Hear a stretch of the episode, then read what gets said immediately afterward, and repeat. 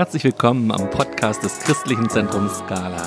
Mein Name ist Christian Rauschning, ich bin Vikar hier in der Gemeinde und wir lieben es, dass wir die nächsten Tage euch immer wieder kurze Impulse auf eure Smartphones in eure Wohnzimmer liefern können.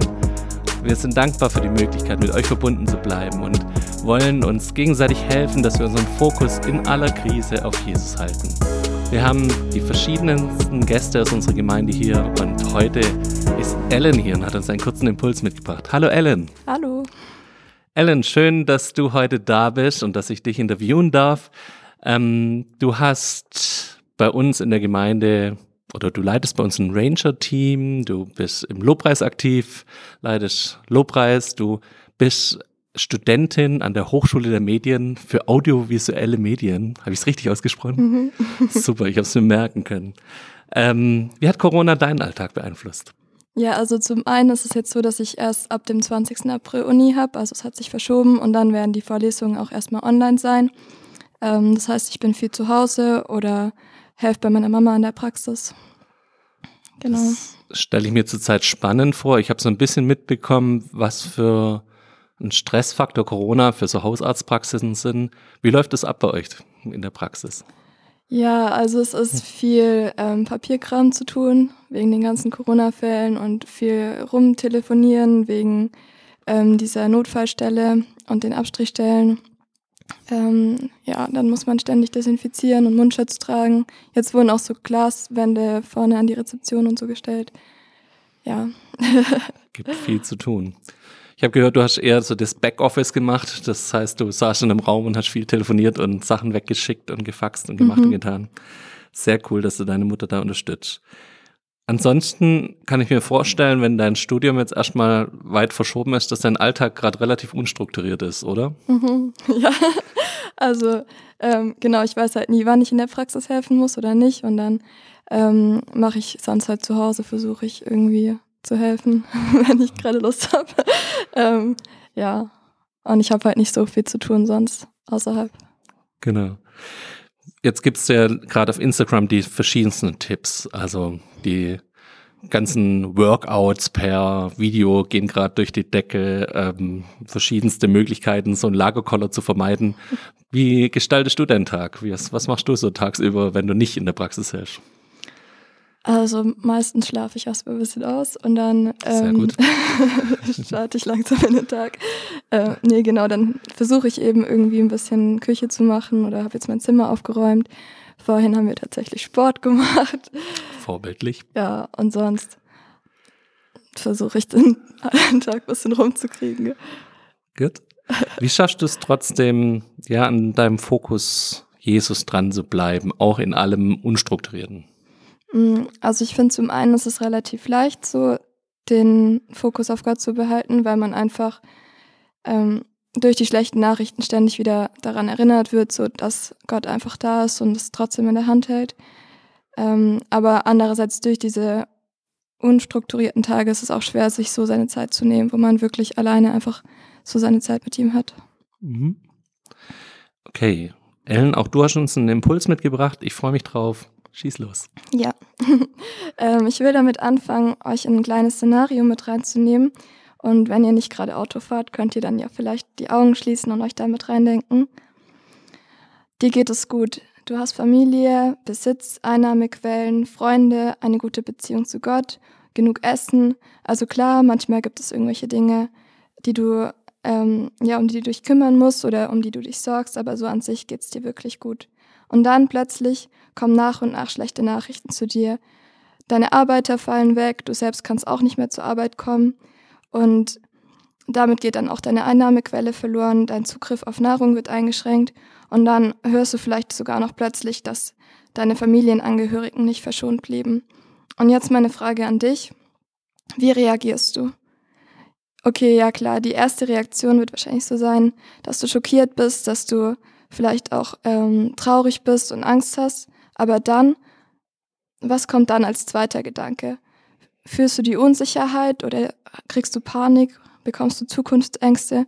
Vielleicht versuchst du auch durch Gleichgültigkeit dich davon abzuschotten.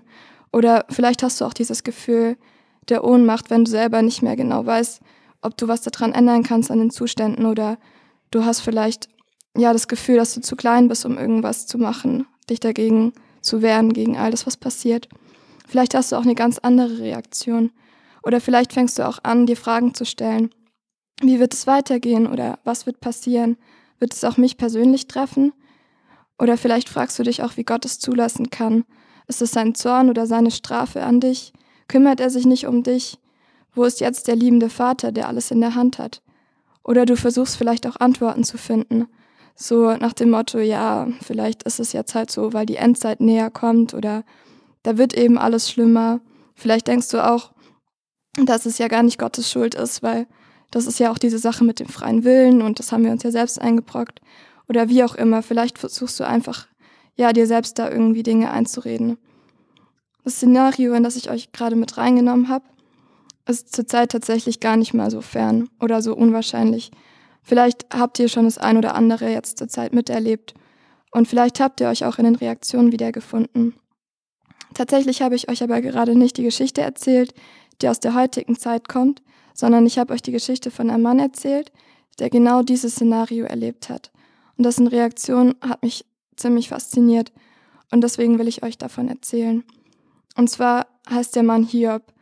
Wahrscheinlich erinnert ihr euch daran oder habt die Geschichte schon mal gehört, dass er nach und nach schlechte Nachrichten bekam und er hat an einem Tag alles verloren. Seine Tiere, seine Angestellten, sein Besitz, seine Einnahmequelle und am Ende sogar seine Töchter und Söhne. Und so interessant finde ich seine Reaktion danach in Hiob 1, Vers 20. Da steht, da stand Hiob auf und zerriss sein Gewand und schor sein Haupt, und er warf sich auf die Erde nieder und betete an. Hiob hat hier auf zwei Weisen reagiert. Mit Trauer, aber auch mit Anbetung. Und was mich so fasziniert, ist, dass bei all dem steht, dass er nicht sündigte. Zum einen dürfen wir trauern, aber es bleibt bei ihm nicht dabei. Ich finde so krass, dass er einfach als zweite Reaktion direkt in dieses Anbeten geht. Wenn ich so ehrlich zu mir selber bin, würde ich vielleicht nicht direkt Gott anbeten und ihn groß machen für den, wer er ist. Ähm, Im Hebräischen steht dort das Wort Shachar. Das bedeutet so viel wie Anbetung oder Verbeugung, Ehrerbietung oder sich niederwerfen. Also es meint dieses Niederwerfen vor einem König. Ich will euch fragen, wie denken wir von Gott in dieser Zeit? Kommen wir nur mit Bitten und Flehen zu ihm, hinterfragen wir ihn oder beten wir ihn als König an? Als König, dem wir vertrauen, bei dem wir wissen, dass er gut ist, dass er würdig ist, alles Lob zu empfangen, auch wenn vielleicht nicht alles gut läuft. Wissen wir das? Zurzeit gibt es so viele ermutigende Sprüche, wie wir als Christen durch diese Zeit getragen werden, oder Impulse, wie wir als Christen Licht sein können. Aber denken wir auch noch daran, wie würdig Gott ist, in jeder Situation unsere Ehre und unseren Lobpreis zu empfangen? Ich will euch daran erinnern, dass er weiß, was er tut. Und ich will, dass wir wissen, dass wir ihm vertrauen können. Er hat einen Plan. Er meint es gut mit uns. Und lasst uns in der Zeit nicht vergessen, dass er es wert ist. Und lasst uns ihn in diesem Wissen einfach anbeten, dass er ja einfach würdig ist, das Lob von uns zu empfangen. Amen. Amen. Danke, Ellen, für die Ermutigung. Danke für diese Erinnerung, wie man auch durch härtere Zeiten gehen kann. Schön, dass du da warst, Ellen. Gerne. Wir haben auch heute wieder einen Bibelvers. Ich habe ähm, aus Hebräer 10 die Verse 32 bis 34 ausgesucht, die auch um diese Thematik harte Zeiten gehen. Erinnert euch an die früheren Tage. Damals seid ihr gerade erst vom Licht erfüllt worden und ihr seid standhaft geblieben als ihr euch im harten Leidenskampf bewähren musstet. Zum Teil wurdet ihr verhöhnt und musstet einiges erleiden. Dabei seid ihr dann auch noch zur Schau gestellt worden. Zum Teil seid ihr denen zur Seite gestanden, denen das geschehen ist. Ihr habt mit den Gefangenen gelitten, und wenn man euch euren Besitz geraubt habt, habt ihr das mit Freude ertragen, denn ihr wisst, dass ihr ein besseres Vermögen habt, das Bestand hat. Gebt also eure Zuversicht nicht preis, sie wird reich belohnt werden. Mit dieser Zuversicht wollen wir euch segnen für den Tag, ellen, würdest du noch ein Segensgebet sprechen? Ja. ja, Jesus, ich danke dir, dass du einfach immer bei uns bist, dass du größer bist als alles, was hier auf der Welt passiert. Danke, dass wir wissen dürfen, dass du gut bist, dass du es gut mit uns meinst und dass du ja uns einfach dadurch hilfst. Danke, dass du ja uns einfach mit deiner Freude füllst, dass du uns mit einem Vertrauen zu dir füllst und dass wir ja wirklich lernen dürfen, Anbeter zu sein in der Zeit, dass wir lernen dürfen, dir die Ehre zu geben und uns nicht auf die schlechten Nachrichten zu konzentrieren, sondern einfach auf dich zu konzentrieren. Amen. Amen. Wir wünschen euch alles Gute für den heutigen Tag. Seid ermutigt, seid gestärkt durch das Wort Gottes und wir wünschen euch ein Gottes Segen für diesen Tag. Tschüss. Tschüss.